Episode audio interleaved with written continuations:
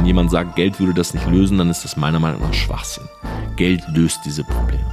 Aber, jetzt kommt das große Aber. Ich sage, wenn du diese Probleme durch Geld löst, dann kommen die Probleme, die du nicht mit Geld lösen kannst.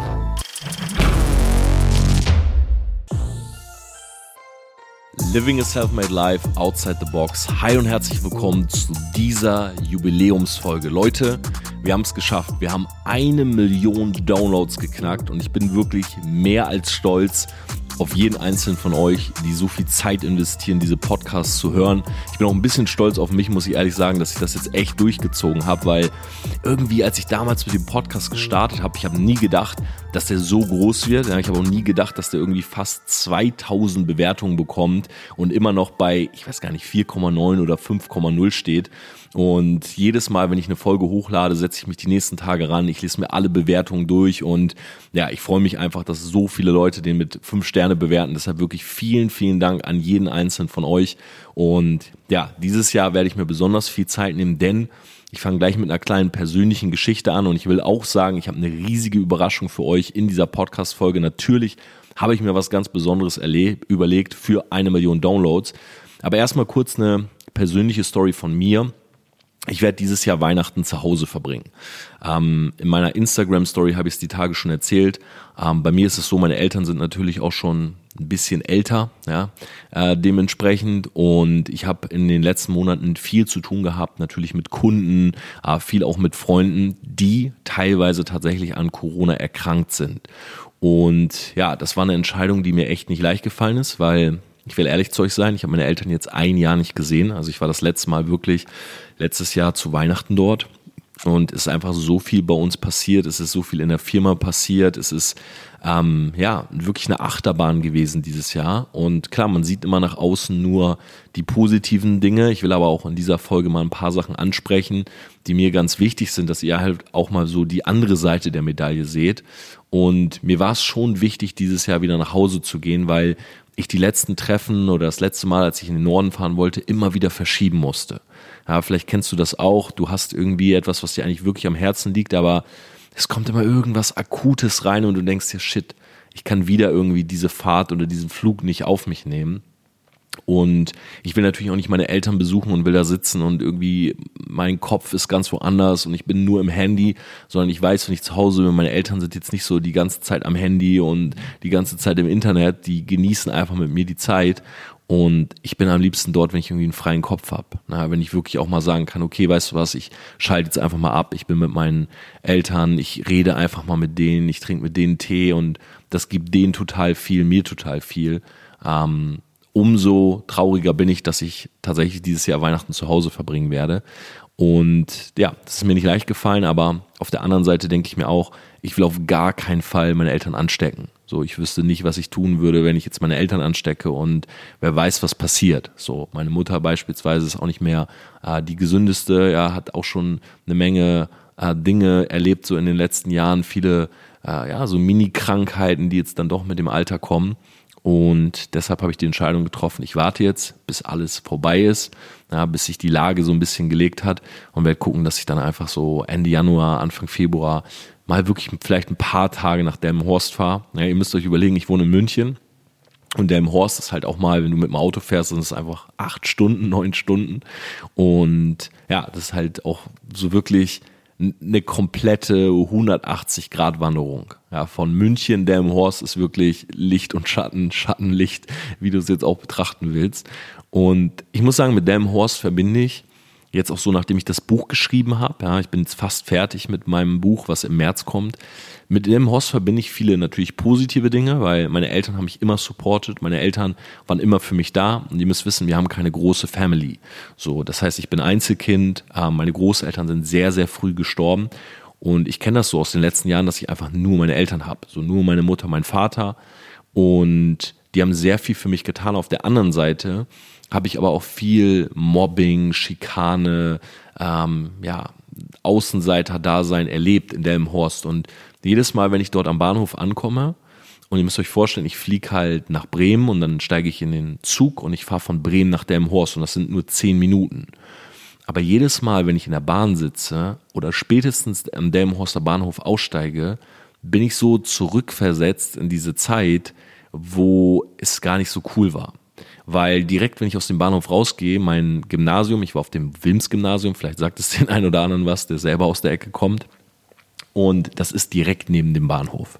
Das heißt, ich gehe raus und der Horster Bahnhof ist, wie wahrscheinlich alle Bahnhöfe so in Deutschland, nicht der allerschönste. Und ich gehe da raus und in dem Moment kommt dieses Gefühl von damals. So Mittagspause sind wir genau da lang gelaufen, haben uns irgendwie einen Döner gezogen und so weiter. Und ich habe leider fast nur negative Emotionen, die ich empfinde. So, das heißt, der ganze Weg nach Hause ist für mich total negativ. Und erst in dem Moment, wo ich so durch die Tür gehe, bei uns zu Hause wieder rein. Wir haben Bungalow, das heißt, alles ist auf einer Etage. Ähm, ziemlich fancyes Haus eigentlich, also es ist ein gelber Bungalow. So, und in dem Moment, wo ich da reingehe, fühle ich mich gut. Das ist richtig so, boah, ich bin in Sicherheit. Und wenn so die Haustür zugeht, dann denke ich mir, okay, hier, hier kenne ich mich aus. Hier ist der Flur, hier ist unser Kaminzimmer, hier kann ich in mein Kinderzimmer gehen. Es sieht immer noch genauso aus wie früher mit meiner Werner Brösel Bettdecke und der Mops-Uhr an der Wand und so. Und vorher habe ich aber immer ein schlechtes Gefühl. Und deshalb sind diese Trips nach Delmenhorst immer für mich was ganz Besonderes. So auf der einen Seite super positiv, weil ich natürlich meine Eltern sehe, auf der anderen Seite aber auch immer dieser Reminder an, wow, das war eine Zeit, wo du eigentlich nicht zurück möchtest. Ja, oder wo du nur ein paar Funken hast, die, ja, die du wirklich gut findest oder gut in Erinnerung behalten hast. Und das war halt nun mal nur unser Zuhause. Und deshalb, ja, habe ich mich entschieden, in dieser Podcast-Folge mit euch mal einfach das zu teilen, was ich so in den letzten Jahren gelernt habe.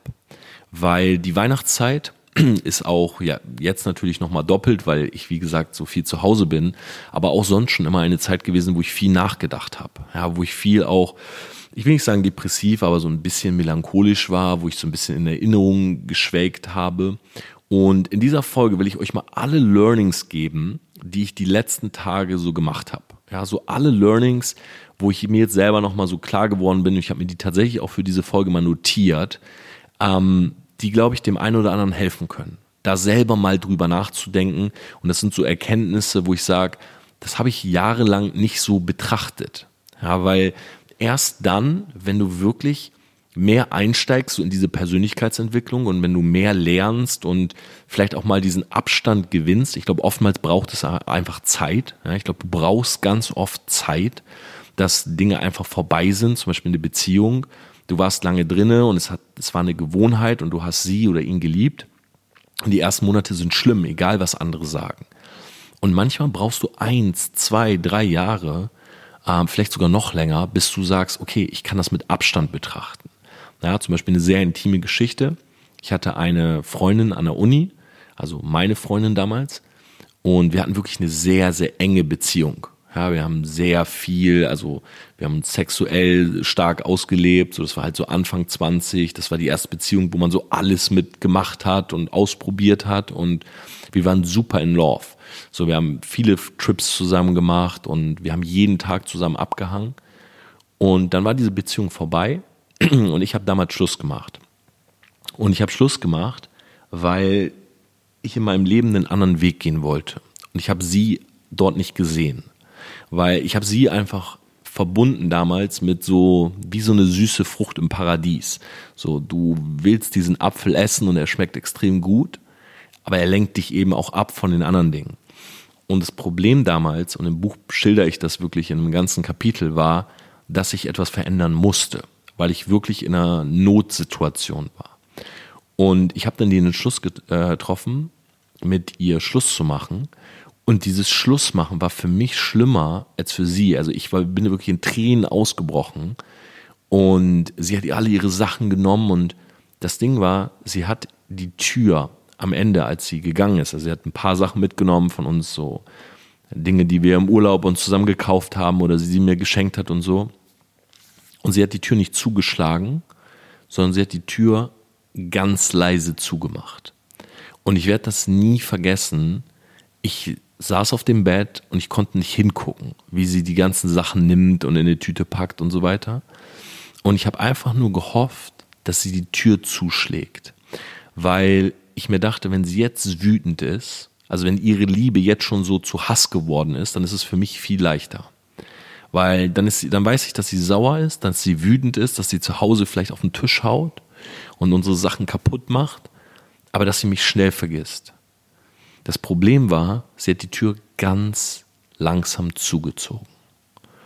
Und ich wusste, es war Enttäuschung und keine Wut. Und dieser Moment, den werde ich nie vergessen, der war so schmerzlich für mich, weil ich mir in dem Moment dachte, fuck, du hast diese Frau enttäuscht. Weil als ich Schluss gemacht habe, habe ich sie eingeladen und habe ihr gesagt, hey, wir müssen reden. Und sie ist gekommen und hat gedacht, ich will mit dir zusammenziehen. Und am Ende habe ich Schluss gemacht. Und das war wirklich einer der schlimmsten Momente. Und der ist mittlerweile über zehn Jahre her. Aber ich vergesse das einfach nicht. Und sie hat mir Jahre später, also jetzt vor zwei Jahren oder so, also wirklich nach zehn Jahren, hat sie mir bei Facebook geschrieben, hey, wie geht's? Und ich war, ich dachte, das ist irgendwie eine alte Nachricht, die Facebook mir jetzt irgendwie wieder zeigt, so ein Hey Reminder, was war vor zehn Jahren. Aber es war eine aktuelle Nachricht. Und sie hat mir geschrieben, wie es mir geht und wir haben so ein bisschen hin und her und dann hat sie mir irgendwann gesagt, hey, weißt du eigentlich, dass ich drei Jahre brauchte, um drüber hinwegzukommen? Und es tat mir so leid und ich habe gesagt, hey, ich, ich wollte das damals nicht und habe ihr versucht, das zu erklären. Sie sagt, nein, nein, schon, schon in Ordnung ich habe gemerkt, dass ich damals zu viel für diese Beziehung aufgegeben habe. Und der Mensch, den du kennengelernt hast, oder der Mensch, in den du dich damals verliebt hast, das war nicht ich, sondern ich habe mich verändert, damit ich dir in der Beziehung gefalle. Und sie lebt jetzt ein ganz anderes Leben, ist verheiratet, ist Lehrerin ähm, und hat auch einen ganz anderen Typen an ihrer Seite. Nicht so einen Typen wie mich also auf den ersten Blick ein sehr boden, bodenständig bin, würde ich sagen, bin ich auch, aber ein sehr, wie sagt man das jetzt, normalen Typen. Jetzt nicht irgendwie so einer, der viel mit Social Media macht und irgendwie verrückte Dinge tut oder voll tätowiert ist oder so, sondern einen Typen, der sie einfach abends in den Arm nimmt und sie gucken wahrscheinlich eine Serie zusammen und das ist genau das, was sie wollen. Und ich war aber damals schon jemand, der immer so auf Abenteuer aus war. So, hey, wir wollen mehr vom Leben, wir wollen was sehen, wir wollen was erreichen. Und ich habe damals auch zu ihr mal gesagt, hey, ich will Geld verdienen. Und sie sagt, warum studierst du dann Lehramt? So, das ist doch nicht, das ist doch nicht das, wo du viel Geld verdienst. Du musst sie selbstständig machen, du musst was eigenes machen. Und dann habe ich mich halt selbstständig gemacht und sie ist sozusagen auf diesem Weg gefallen. Ja. Und sie war damals super traurig und hat dann aber zu mir gesagt, jetzt in dieser Nachricht, hey, es war, es war das Richtige. Ich wäre nicht glücklich gewesen.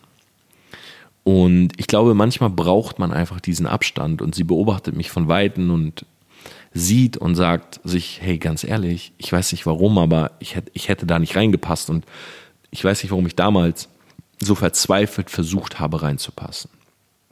Und ich fand, das ist ein ganz spannender Punkt, denn alle die Dinge, die ich jetzt mit euch teilen werde, und sind Dinge, die ich auch Jahre später erst realisiert habe. Und das allererste ist, du musst irgendwann, glaube ich, die Vergänglichkeit akzeptieren. Und da denke ich immer an meine Oma. So, an meine Oma und Opa. Ich bin groß geworden. Du musst überlegen, als du Kind warst, haben deine Oma und Opa dir einen Kuss gegeben. So, irgendwann warst du Teenager und da wolltest du nicht mehr, dass Oma und Opa dir einen Kuss geben. So, und für Oma und Opa war das aber so eine Veränderung, mit der sie nicht wirklich klar gekommen sind. So, meine Oma hat immer zu mir gesagt, hey, warum gibst du mir keinen Kuss mehr? So, liebst du deine Oma nicht mehr?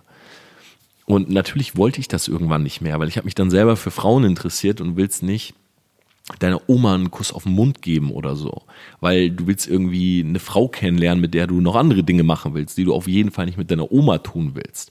So, und es ist einfach als Teenager uncool, deine Oma zu küssen.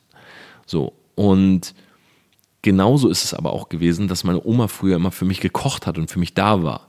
So, und dann war ich irgendwann groß und ich wollte nicht mehr, dass meine Oma da ist. So, ich habe meiner Mama gesagt, hey, gib mir einen Schlüssel. So, wenn ich nach Hause komme, ich will mir selber aufmachen und ich will einfach zocken. Und irgendwann war meine Oma gar nicht mehr da.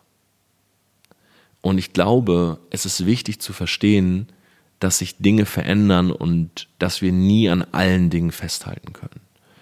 Auch Passion für das, was wir brennen. Passion ist eine Emotion. Passion verändert sich. Das heißt, wenn du zum Beispiel als Kleinkind, ich war von, im Alter von sechs Jahren bin ich im Schwimmverein gewesen. So, meine Mutter ist mit mir schwimmen gegangen. Wir haben Seepferdchen gemacht und Silber und Goldabzeichen und später sogar DLG, Rettungsschwimmer.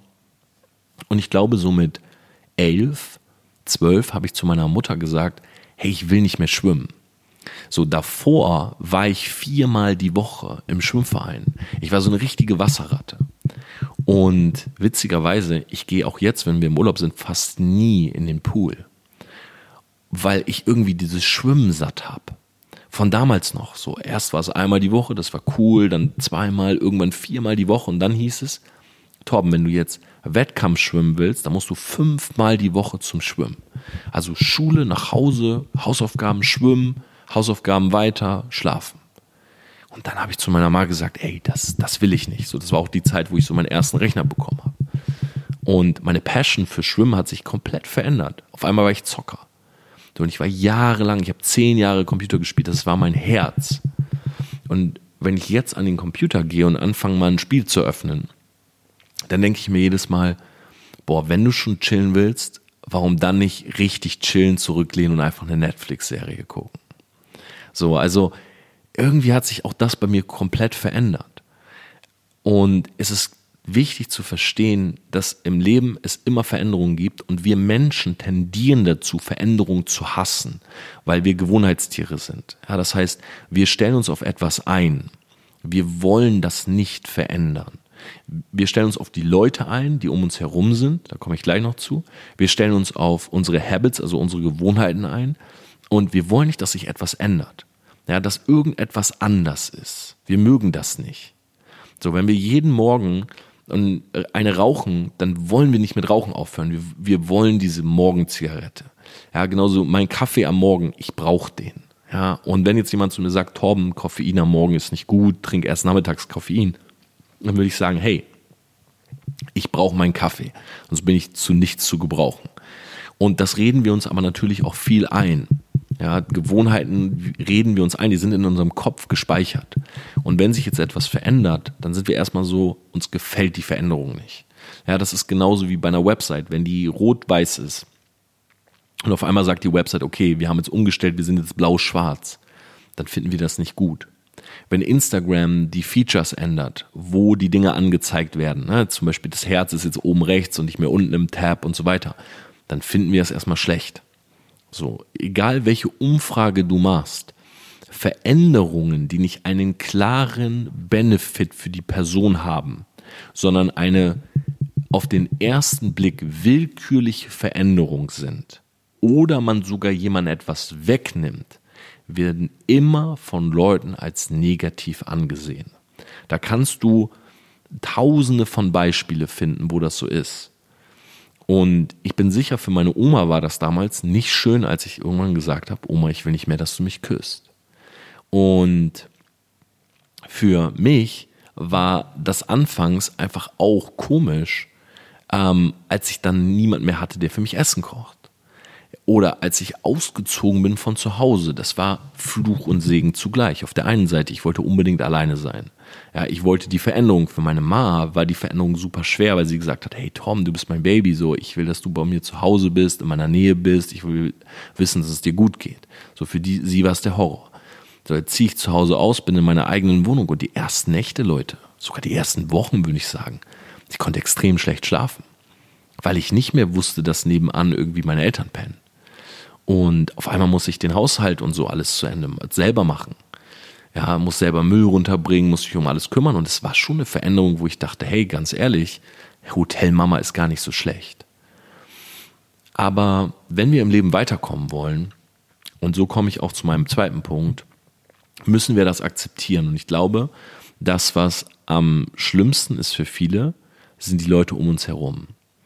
Denn es ist halt so, dass die Leute um uns herum sich noch stärker verändern als Dinge. Ja, ein Mensch verändert sich natürlich in verschiedenen Facetten. Es kann sein, dass du auf einmal eine Ausbildung hast, einen neuen Job hast, eine neue Freundin, ein neues Umfeld, dass dich auf einmal ein neues Thema interessiert. Und dadurch, dass wir alle so quasi Memory spielen, ne, wir suchen immer Leute, die unsere Interessen haben. So, und wenn wir jemanden haben, der sich für die gleichen Dinge interessiert oder der mehrere gleichen Interessen hat, dann fühlen wir uns zu der Person hingezogen. Ja, weil wir uns so denken, okay, weißt du was, der ist so wie ich. So Identifikation, Stichwort. Auf der anderen Seite können aber Gegensätze sich auch anziehen. Das heißt, wenn jemand jetzt auf einmal sich für ganz andere Dinge interessiert, kann das für uns auch spannend sein, diese Person kennenzulernen, um neue Seiten kennenzulernen.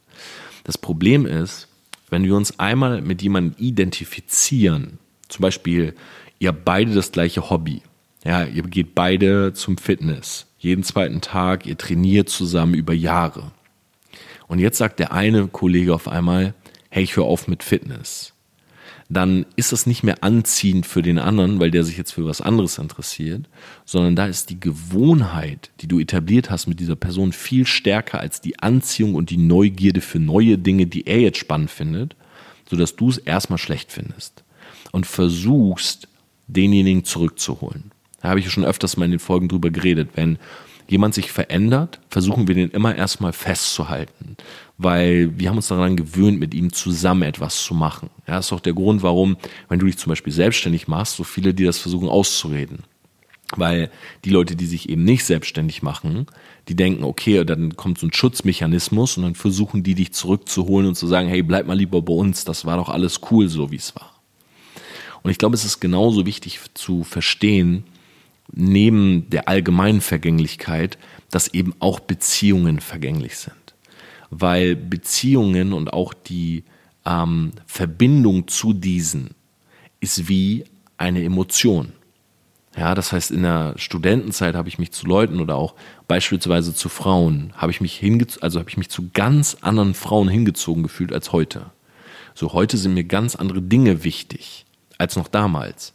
Und wenn ich meine Freundinnen von früher angucke, dann folgen die einem ganz bestimmten Schema. Und wenn ich mir die Frauen angucke, die ich heute gut finde, dann folgen die einem ganz anderen Schema. Ich glaube, es ist wichtig zu verstehen, dass wenn wir uns verändern oder vor allen Dingen auch, wenn wir uns Veränderung wünschen, ja, viele von euch hören diese Podcast-Folge und sagen vielleicht, hey, ich will nächstes Jahr ein ganz anderes Leben, so, ich will in eine ganz andere Richtung gehen. Du musst die Menschen um dich herum verändern. Weil du bist immer der Durchschnitt der fünf Ideen, die dich umgeben. Und wenn du dich nur mit Leuten umgibst, die auf der Stelle laufen und überhaupt nichts gegen Menschen, die auf der Stelle laufen. Also auf der Stelle laufen kann ja auch heißen, du bist einfach angekommen, du bist voll happy.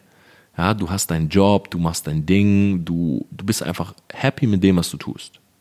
Und hey, wenn das so ist bei dir, herzlichen Glückwunsch, ich freue mich für dich. So, und du solltest dich auch für deine Freunde und deine Bekannten und deinen Umkreis freuen, wenn, wenn er angekommen ist. Aber wenn du das Gefühl hast, du bist es nicht, und du willst weiter, dann wirst du dich von diesen Leuten irgendwann trennen müssen. Und das klingt super hart. Und ich immer, wenn ich das in meiner Insta-Story mal drin habe, dann sagen Leute, hey Tom, wie kannst du so hart sein oder wie kannst du sowas sagen? Aber es ist die Wahrheit. Wenn ich immer noch mit den Leuten wäre von früher, von meiner Schule, wenn ich immer noch mit den Leuten vom Studium wäre, wenn ich immer noch zu Hause wohnen würde bei meinen Eltern, obwohl ich sie liebe, ich wäre beispielsweise ähm, wirtschaftlich gesehen, unternehmerisch wäre ich nicht dort, wo ich heute bin. Ich wäre auch mit Social Media nicht dort, wo ich heute bin. Sondern vieles von dem, was ich gemacht habe, hat sich etabliert, weil ich beispielsweise alleine war, weil ich gereist bin, weil ich neue Leute kennengelernt habe, die mich inspiriert haben. Und es ist wichtig, dass es auf der Welt, es gibt immer Blut.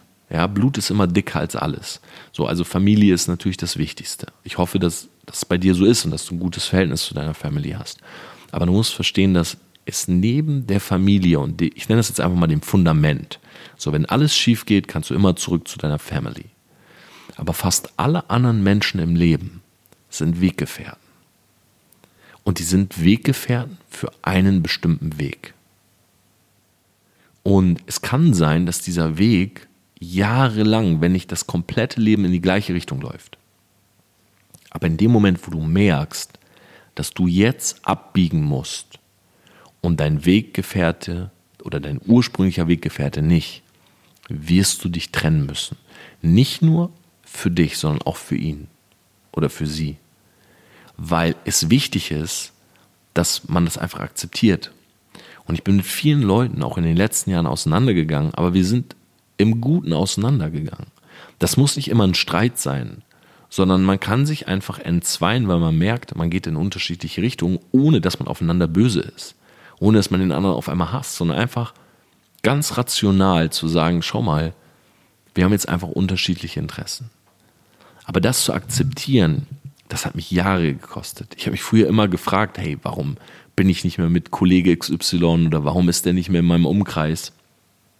Bis ich irgendwann verstanden habe, ja, weil es ein Werk Weggefährte war für die Grundschule, weil es ein Weggefährte war für das Studium. So, und jetzt grüßt man sich vielleicht einmal im Jahr auf Facebook. Und weißt du was? Das ist gar nicht so schlimm, wie man denkt. So, man denkt immer, oh, ist das traurig, ey, früher in der Uni waren wir voll dicke und jetzt gratulieren wir uns in Facebook und sagt, dass wir Geburtstag haben. Aber ganz ehrlich, that's life. Ja, dafür habe ich jetzt andere Leute, wo ich genau weiß, dass sie Geburtstag haben. Aber das sind eben die Leute, mit denen du jetzt etwas tust. Und das zu verstehen ist manchmal nicht so easy. Dann habe ich mir notiert, das Thema Geld. Und das ist ja eins, auch wenn du im Internet über das Thema Geld redest, dann haben die Leute sehr, sehr unterschiedliche Meinungen, sehr konträre Meinungen zum Thema Geld. Und unter YouTube-Videos zum Beispiel sehe ich immer wieder, wenn einer mit Geld hausieren geht, dann sind die Comments voll mit, hey, Geld löst keine Probleme, äh, Geld ist, äh, ist der Teufel, äh, Geld verändert Menschen ähm, und so weiter.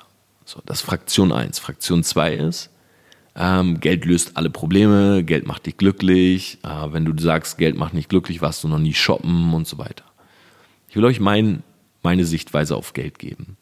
Ich glaube, Geld löst Probleme.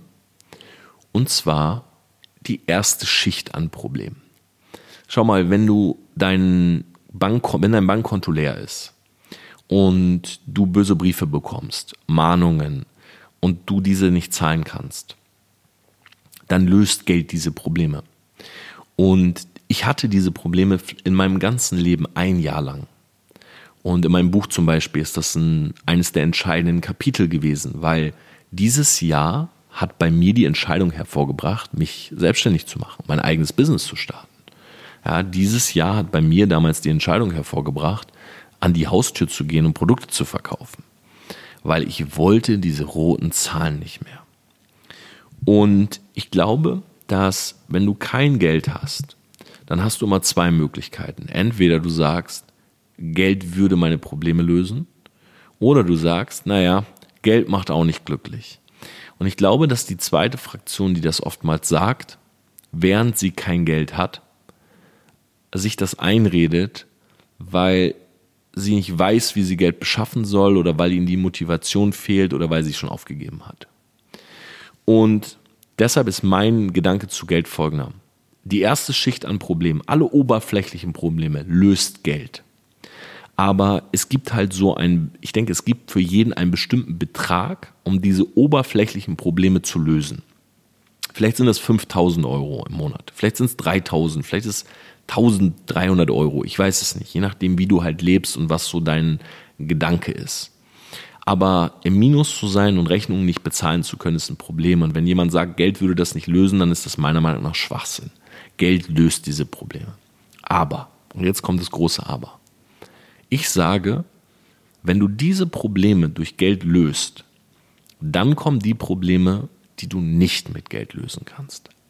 Und diese Probleme sind wirklich so die Fragen des Lebens. Wo will ich überhaupt hin? Was ist der Lifestyle, den ich präferiere? Wer soll an meiner Seite sein? Was will ich hinterlassen? So, diese, immer, diese permanenten Fragen, diese fast schon philosophischen Fragen, um die kümmerst du dich erst, wenn du diese erste Schicht an Probleme beseitigt hast.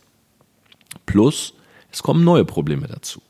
Weil wenn du auf einmal mehr Geld hast, dann kommen Leute, die weniger Geld haben und hätten gern was davon ab. Und dann kommt das Finanzamt und dann kommen irgendwelche Anwälte und dann flattern ganz andere Briefe bei dir rein. Also, um es mal zusammenzufassen. Ich sage, Geld löst Probleme. Aber halt die erste Schicht. Die, du hast dann mehr Zeit, dich um die zweite Schicht zu kümmern und gefühlsmäßig macht einen die zweite Schicht an Problemen oftmals mehr fertig als die erste. Weil ganz ehrlich, wenn ich 300 Euro brauche, dann ist die Lösung, wie ich an 300 Euro komme, leichter, als hier zu sitzen und zu denken, hm, was sollen die Leute sagen über mich, wenn ich tot bin? Und ich glaube auch fest daran, dass Geld nicht schlecht oder gut macht, sondern Geld potenziert. Wenn du vorher ein Wichser warst, dann wirst du mit Geld halt noch ein größerer Wichser.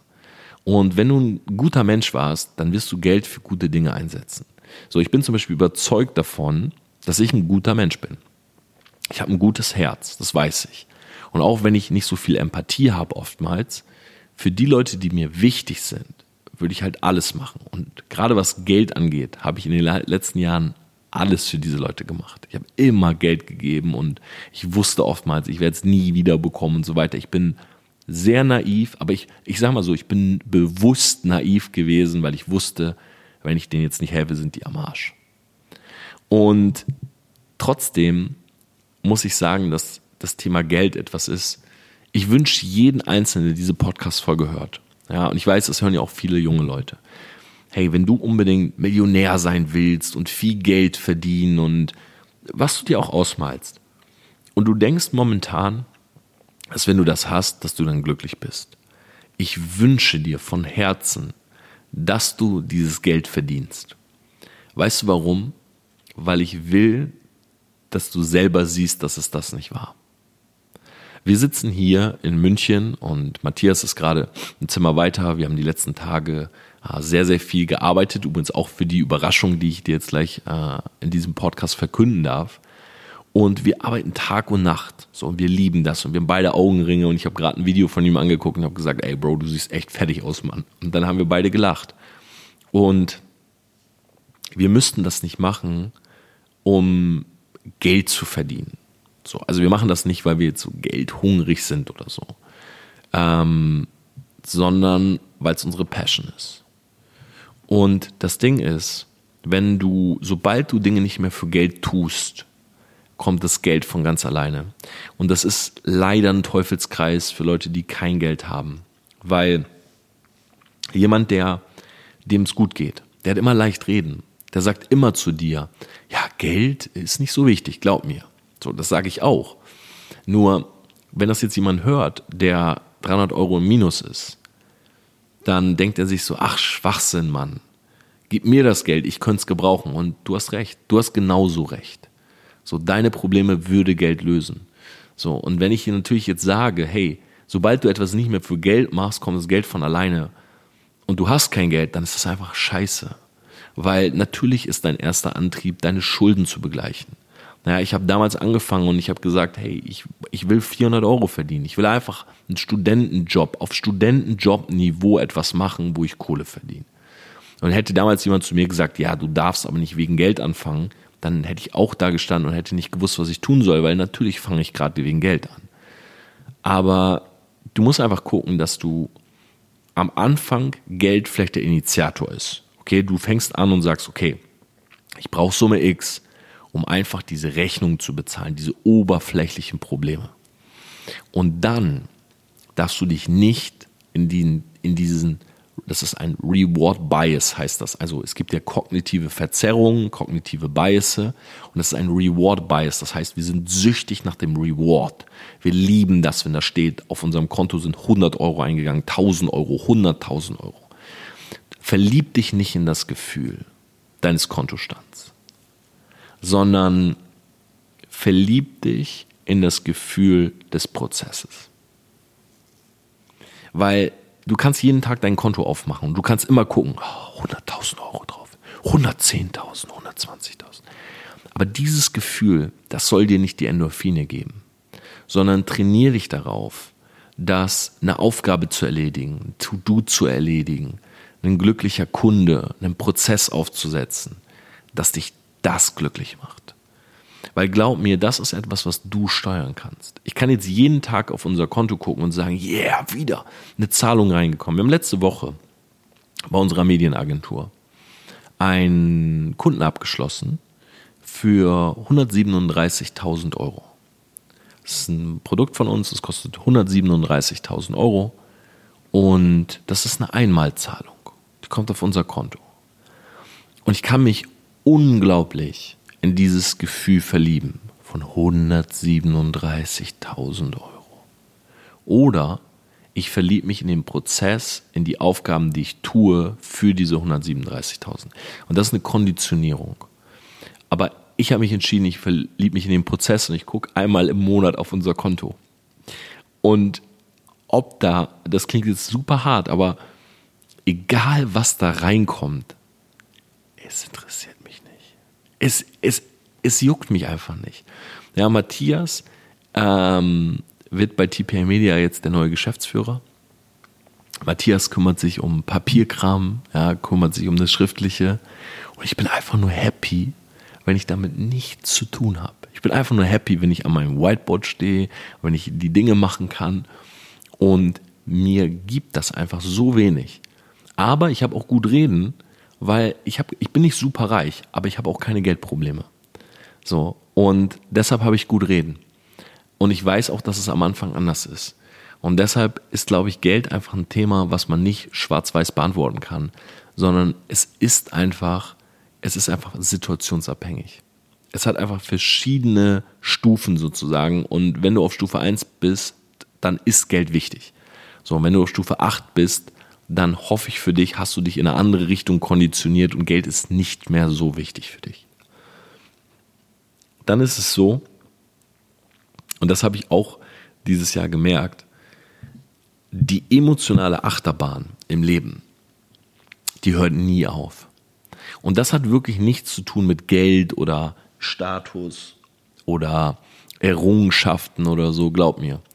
Das Leben ist eine emotionale Achterbahn. Es gibt immer wieder Probleme. Immer wieder.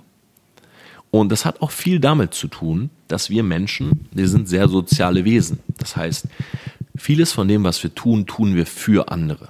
Ja, wir wollen Leute um uns herum haben. Als Mann willst du eine schöne, erfolgreiche Frau. Als Frau willst du einen erfolgreichen, gepflegten Mann, der dir Sicherheit gibt. Ah, wir wollen coole Freunde, wir wollen unsere Interessen ausleben, wir wollen coole Trips machen mit Leuten, die uns Spaß bereiten.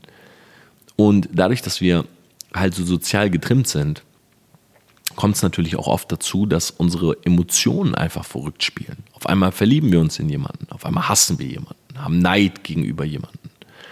Und das sorgt dafür, dass egal wo du stehst, und das hat gar nichts mehr mit Geld zu tun, du wirst immer Ups und Downs haben. Es kommt ein Brief und hier schreibt uns jemand einen Brief und ich habe zu Weihnachten von euch so viele Briefe bekommen, das ist unglaublich. Also Leute bedanken sich und schicken Lebkuchen und Herzen und so weiter. Und ich lese mir das durch und ich denke mir, wow, das ist unglaublich, dass jemand sich so viel Mühe gibt und mir so eine Weihnachtskarte schickt. Ja, oder ein Weihnachtspaket oder so. Und ich freue mich extrem. Und einen Tag später hole ich einen gelben Brief aus dem Briefkasten und da steht, hey, äh, keine Ahnung, du wurdest angezeigt wegen XY oder du musst das und das bezahlen oder der Strafzettel, keine Ahnung, kostet 500 Euro, weil die G-Klasse irgendwie äh, die Straße versperrt hat. Und du gehst, und ich fahre fahr schon nach oben und ich ärgere mich. So den einen Tag gehe ich nach oben und ich habe ein Lächeln im Gesicht, den anderen Tag ärgere ich mich. Und den einen Tag finde ich jemanden total spannend und interessant. Und stell dir vor, eine Frau.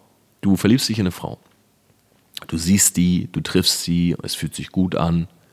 Und einen Tag später siehst du bei Instagram, sie ist mit einem anderen Typen unterwegs. Das ist doch ein klassisches Beispiel von, auf dem einen Tag bist du so, an den einen Tag bist du super happy und du denkst, wow, sie ist es vielleicht.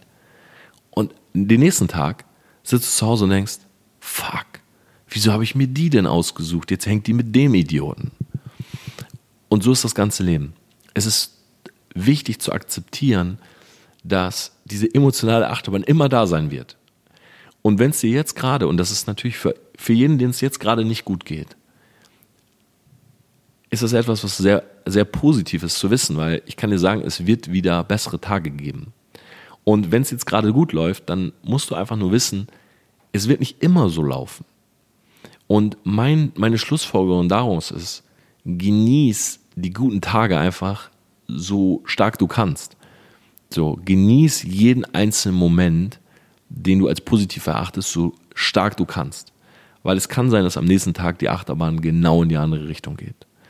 Und ich weiß, 2020 war für viele, für uns alle, war 2020 das komplette Abfuckjahr. Ja, Corona, Black, Black Lives Matter Kampagne, äh, Rassismus, was haben wir alles mitbekommen? Und ich kann dir sagen, 2021 wird in einigen Zügen besser werden und in einigen Zügen schlechter. Und ich habe mir vorgenommen fürs neue Jahr, ich will viel mehr diese Momente genießen. Ja, ich will viel mehr, wenn die Achterbahn oben ist, merken, hey, sie ist gerade oben und weißt du was? Scheiß drauf, ob sie morgen nach unten bricht oder nächsten Monat, aber jetzt ist sie gerade oben und das ist einfach das Gefühl, was ich in dem Moment halten will. So, und einfach genießen will. Und wenn es schlecht ist, wenn die Achterbahn unten ist, dann sind genau diese Momente, diese Erinnerung an diese Momente sind das, was dich am Leben hält. Ja, das sind die Momente, dein Warum, warum du etwas tust, deine Erinnerung an positive Dinge, ist das, was dich in schlechten Momenten nicht aufgeben lässt. Ja, und deshalb ist es so wichtig, das abzuspeichern. Übrigens, genau in dem Moment, wo ich das sage, fängt es draußen an zu regnen, also wenn das kein Zeichen ist. Dann ist es so, dass ich dieses Jahr mal wieder gesehen habe oder einmal mehr gesehen habe, dass Leute um einen herum und jeder hat diese Tendenz, schnell zu urteilen. Ich auch. Ich gucke jemanden an und ich sage, ah, der ist so und so. Und ich sage das nicht nur, weil ich mich mit Körpersprache beschäftige und auch viel mit Persönlichkeitstypen und mich interessiert das einfach, sondern ich sage das auch, weil ich Leute in eine Schublade stecke. Ob ich will oder nicht. Wir alle machen das. Wir alle denken oft in Stereotypen. Aber wir sollten einmal mehr überlegen, ob wir wirklich urteilen wollen. Sich eine Meinung zu bilden, ist nicht verwerflich. Aber urteilen heißt immer, ein Urteil ist endgültig. Wenn der Richter den Hammer nimmt und den Hammer fallen lässt, ja, und der Hammer kommt auf, dann ist das Urteil endgültig. So, du kannst Revision einlegen, aber in der Regel, das, was der Richter spricht, ist Gesetz. Und ihr kennt sicherlich alle die Story, ich habe die, glaube ich, schon mal erzählt. So eine Frau geht im Einkaufsladen, im Supermarkt klauen ja, wird erwischt. Du siehst die Frau, wie sie da steht mit dem Supermarktchef und der sagt, hey, sie bleiben jetzt hier, ich rufe die Polizei. Du siehst sie und sagst, wow, was für ein Assi. Ja, asozial, klaut, guckst sie an, sagst, boah, bisschen heruntergekommen sogar. Ja, war doch klar, das Pack klaut er. So, kann passieren. Ja, du siehst diese Frau und du sagst, hm, hätte ich erwartet, dass sie klaut.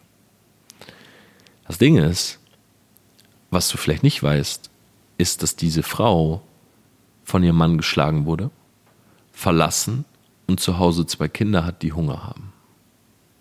Mit dieser Information hättest du nicht geurteilt.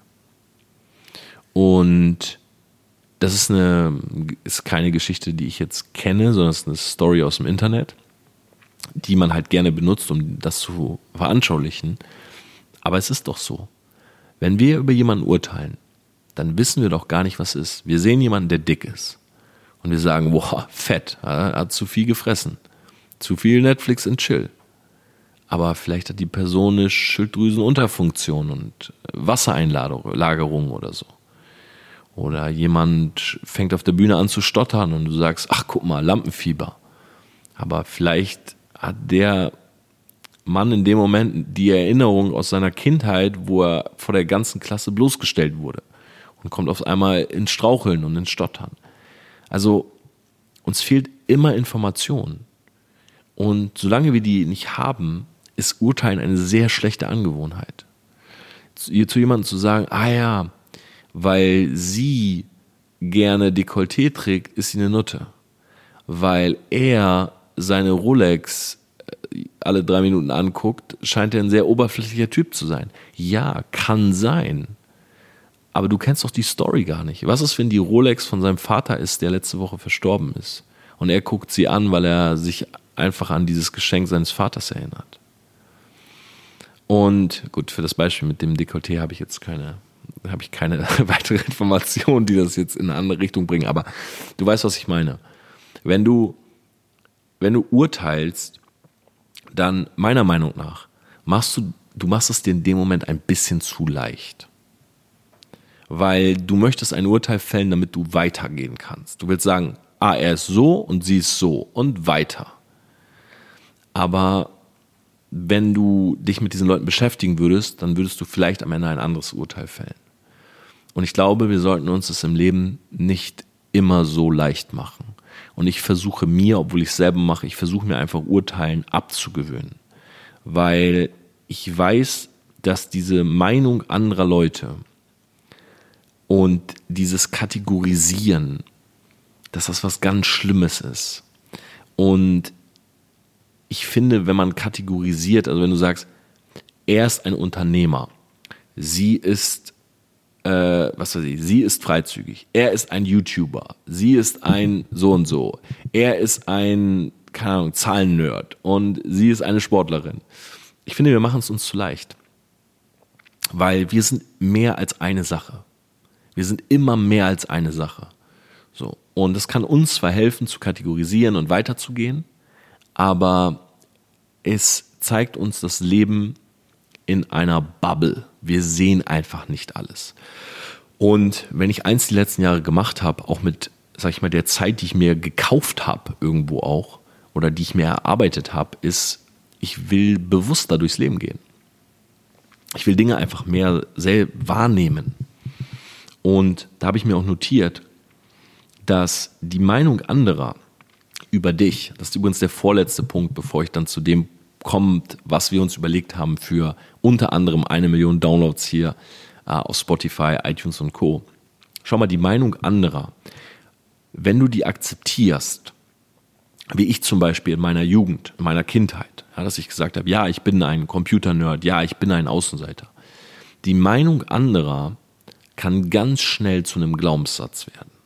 Wenn jemand immer zu dir sagt, du bist dumm, du bist dumm, du bist dumm, du bist hässlich, du bist hässlich, du bist hässlich, dann wirst du, wenn du es nicht hinterfragst, also wenn du nicht irgendwann sagst, stopp, ich mache jetzt den Reality-Check. Ich will jetzt wirklich wissen, wie die darauf kommen. Wenn du das nicht machst, und das ist schwierig, gerade wenn du jung bist, dann wirst du irgendwann einen Glaubenssatz entwickeln, hey, ich bin nicht hübsch genug, ich bin nicht hübsch genug, ich krieg nie jemanden ab, ich bin nicht hübsch genug, ich bin nicht attraktiv. Oder in meinem Fall, ja, ich bin ein Nerd. Ja, ich werde nicht viele Freunde haben. Ja, ich werde nicht auf die Party eingeladen. Ja, ich werde nicht in die Sportmannschaft gewählt. Und das wird zu einem Glaubenssatz. Und im Studium habe ich gedacht, ich wäre einfach kein Teamplayer. Ich könnte nicht mit anderen Leuten. Keiner will mit mir befreundet sein, weil ich uninteressant bin. Und deshalb ist es so wichtig, und das ist der letzte Punkt, dass du immer wieder Reality-Check machst. Dass du dir immer wieder selber überlegst und bewusst machst, hey, was kann ich gut und was kann ich schlecht. Und es ist überhaupt nicht schlimm, so pragmatisch oder so einfach das jetzt auch klingt, aber es ist überhaupt nicht schlimm, wenn du dir manchmal ein Blatt Papier nimmst. Du nimmst dir ein Blatt Papier und schreibst einfach mal drauf, das kann ich gut, das kann ich schlecht. Glaub mir, das klingt so blöd und ich weiß, kaum jemand, der diese Podcast-Folge hört, wird das machen. Aber ich habe das mal gemacht. Oder ich mache es total oft. Ich stelle mich an meinem Whiteboard, ich schreibe die weirdesten Sachen dahin. Ich schreibe wirklich hin, was kann ich gut, was kann ich nicht gut. Was sagen Leute über mich, was denke ich über mich. Und das hilft dir aber extrem dabei zu verstehen, warum Leute auch sowas über dich sagen. Das mal zu hinterfragen, warum sagt das jemand, dass ich ein Nerd bin? Ja klar, weil ich jeden Geburtstag absage. Ja klar, weil ich so blass bin. Ja klar, weil ich ständig drinnen hocke. Ja klar, weil ich die auf der letzten Klassenfahrt nicht mitgegangen bin, weil ich lieber Ragnaros in World of Warcraft töten wollte. Und diese Reality-Checks, meine Empfehlung ist, einmal, die, einmal im Monat, jetzt ist natürlich gerade schwierig wegen Corona und Co., aber einmal im Monat von zu Hause weg, Umgebung ändern, Leute ändern, für dich sein. Neue Einflüsse, neue Inspiration, andere Leute, Beste. Ein, zwei Hotelnächte, ich habe das geliebt. Einfach mal irgendwo, Düsseldorf, Hotel, Spa-Bereich für mich sein, rausgehen, in eine Bar sitzen. Wer sitzt hier eigentlich so? Ein bisschen gucken, Instagram, Hashtag Düsseldorf, wer ist hier so vor Ort? Das hat mir so viel gebracht immer. Und ich hatte auf diesen Touren, auf den Trips, wir waren in Cancun, wir waren in Hawaii, in Dubai, in Los Angeles, in New York, wir haben eine Indien-Tour gemacht diese Touren haben mir am meisten gebracht. Mir ist immer irgendwas klar geworden. Und sobald, inshallah, wenn das 2021 wieder möglich ist, will ich das auf jeden Fall wieder machen. Für mehr Erkenntnisse, mehr Inspiration und so weiter. Das war's, Selfmates, mit dieser Podcast-Folge. Das waren so meine Learnings. Ich habe sie einfach mal so Stichwörter aufgeschrieben oder meine Erkenntnisse, die ich einfach mal mit dir teilen wollte. Und wo ich finde, dass man viel zu selten drüber nachdenkt. Und ganz zum Schluss eine persönliche Geschichte. Wir haben Anfang des Jahres zusammengesessen und wir hatten für dieses Jahr drei große Ziele, weil wir setzen uns immer für jedes Jahr drei große Ziele von unserer Agentur, von TPA Media.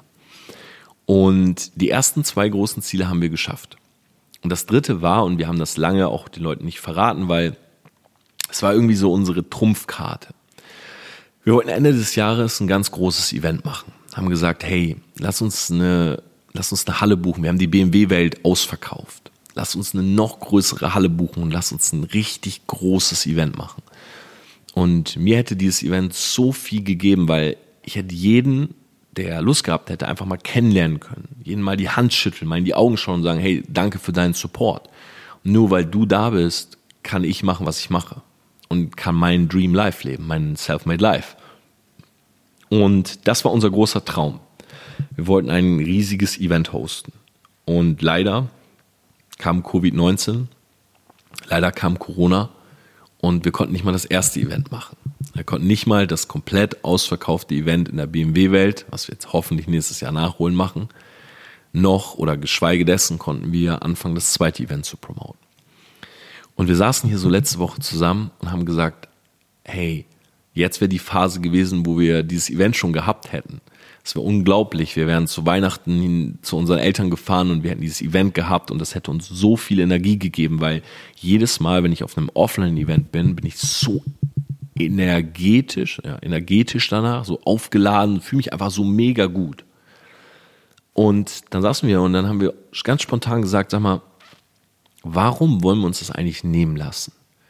Wir sind TPA Media, wir stehen für Branding und Social Media. Also wenn wir nicht dieses Event online machen, wer macht es denn dann online? Und deshalb haben wir mit Zoom geredet und wir haben jetzt gesagt, wir machen einfach dieses Event. Wir haben den Content, der Content ist da. Und meiner Meinung nach ist das der beste Social Media Content, den es gibt da draußen. Da bin ich von überzeugt. Weil all mein Herzblut und das ganze Herzblut von TPA Media steckt drin. Also haben wir alle zusammengetrommelt. Und wir werden am 28.12. um 20 Uhr das größte Social Media Online Live Event halten, was es jemals gegeben hat. Und dann haben wir uns überlegt, wir hätten für die Tickets in der BMW-Welt, die haben irgendwie 120 Euro gekostet. Und wenn wir jetzt eine größere Halle genommen hätten, hätten wir versucht, die Tickets vielleicht auf 100 Euro zu bringen und hätten gesagt, hey, vielleicht, ja, 100 Euro, dass einfach jeder kommen kann. Aber weißt du, was uns online ermöglicht? Es ermöglicht uns, dass wir einfach sagen können, komm, wir zahlen den Server und wir machen dieses Event einfach komplett kostenlos. Das heißt, jeder einzelne von euch ist herzlich eingeladen, am 28.12. um 20 Uhr komplett kostenlos bei unserem Event mit dabei zu sein. Du brauchst kein Ticket, du brauchst gar nichts. Das Einzige, was du brauchst, und da tu mir bitte, bitte eingefallen, registrier dich nur, wenn du wirklich kannst. Registrier dich bitte nur, wenn du wirklich kannst. Und ich sage das jetzt nicht aufgrund von Verknappung oder irgendwas, aber das Ding ist, wir haben einen Zoom-Server für 1000 Leute und wir haben jetzt, ich habe das gelauncht auf meinem Instagram-Kanal und wir haben schon jetzt über 900 Anmeldungen gehabt. Und ich habe auch zu den Leuten gesagt in dem Live, tut mir einen Gefallen, ich habe das nur auf meinem kleinen Account gelauncht, auf dem Tormplatzer Raw Account. Tut mir einen Gefallen, meldet euch nur an, wenn ihr, und jetzt kommen zwei Dinge, wenn ihr wirklich könnt, am 28.12. von 20 bis 23 Uhr und wenn ihr euer Bild in Zoom anmacht. Weil ich möchte ein Bild machen mit jedem einzelnen von euch. Ich möchte ein Bild, ich will hier das Whiteboard aufbauen, also es ist ein Live-Event, es ist nichts pre-recorded oder so. Ich will ein Bild machen mit jedem einzelnen von euch.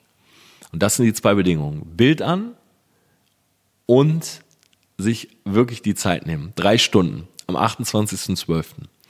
Meld dich an. Ich werde schauen, dass wir nochmal mit Zoom sprechen, dass wir vielleicht 1200 oder so reinlassen. Aber es kann sein, dass an irgendeiner Art Stelle wir die Registrierung einfach schließen müssen. Deshalb, der Link ist www.tpa-media.com slash event. Ich werde es auch nochmal in die Show Notes packen, aber tpa-media.com slash event. Ansonsten einfach auch mal bei mir vorbeigucken, bei Tom Platzer Raw ist auch in der Bio oben drinne. Melde dich an, ist komplett kostenlos. Nicht nur ich werde sprechen, auch Matthias wird sprechen, Tim wird sprechen, Max ist mit dabei. Also Tim zum Beispiel ist unser Videograf, wird dir zeigen, wie man den Content äh, visuell aufbereitet, äh, wie man Videos macht, wie man Reels erstellt, wie man Bilder bearbeitet. Ich werde ganz viel erzählen zum Thema Social Media, welche Trends werden nächstes Jahr aktiv, welche Kanäle, wie baut man diese auf, also was sind wirklich die Strategien, um die aufzubauen alle Kniffe, alle Hacks. Matthias wird sehr viel zum Thema B2B, wie baut man eine Agentur auf, Thema Branding, ja, Thema Digitalisierung, also für alle, die ein Unternehmen haben und vielleicht äh, mit dem Unternehmen einfach online gehen wollen. Drei Stunden. Nagel mich nicht drauf fest. Es kann sein, dass wir ein bisschen überziehen oder so, aber ich verspreche dir, das ist der beste Free Social Media Content, den es da draußen gibt. Und wir wollen keinen einzigen Cent dafür. Ich will einfach nur ein Bild mit jedem einzelnen von euch machen.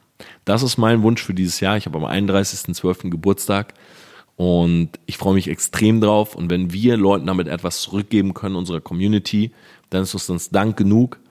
Und ja, an dieser Stelle auch nochmal danke für eine Million Downloads hier auf dem Selfmade Podcast. Ich habe, glaube ich, ähm, niemals erwartet, dass dieser Podcast so groß wird. Und ich bin sehr, sehr gespannt, wer von den Podcast-Hörern beim Event dabei ist. Deshalb sehr gerne registrier dich und schick mir doch einfach mal deine Registrierung bei Instagram. Schreib mal, hey, ich komme vom Podcast. Ähm, ich finde es immer voll spannend, wo die einzelnen Leute alle herkommen. Und ja, ich bin mal gespannt, wie viele Anmeldungen wir wirklich durch diesen Podcast kriegen. Ja, in diesem Sinne, Selfmade. Ich wünsche dir ein wunderbares Weihnachtsfest. Ich wünsche dir eine geile Zeit mit deiner Familie. Ja, ich beneide dich ein bisschen dafür, deshalb genieße es, genieße es für mich mit. Und ja, wenn du mir was Gutes tun willst, bewerte gerne diesen Podcast, schreib mir eine kleine Notification unten drunter. Ja, ich lese mir bei iTunes alle Bewertungen durch. Ähm, das ist das, was mein Herz aufgeht. Und wenn du Lust hast, dann sehen wir uns am 28.12. um 20 bis 23, vielleicht 24 Uhr auf www.tpa- media.com slash event. Registrier dich, aber nur wenn du kannst und wenn du Bild anmachst. In dem Sinne, ein schönes Weihnachtsfest wünsche ich dir und wir hören uns nächste Woche wieder. Mach's gut.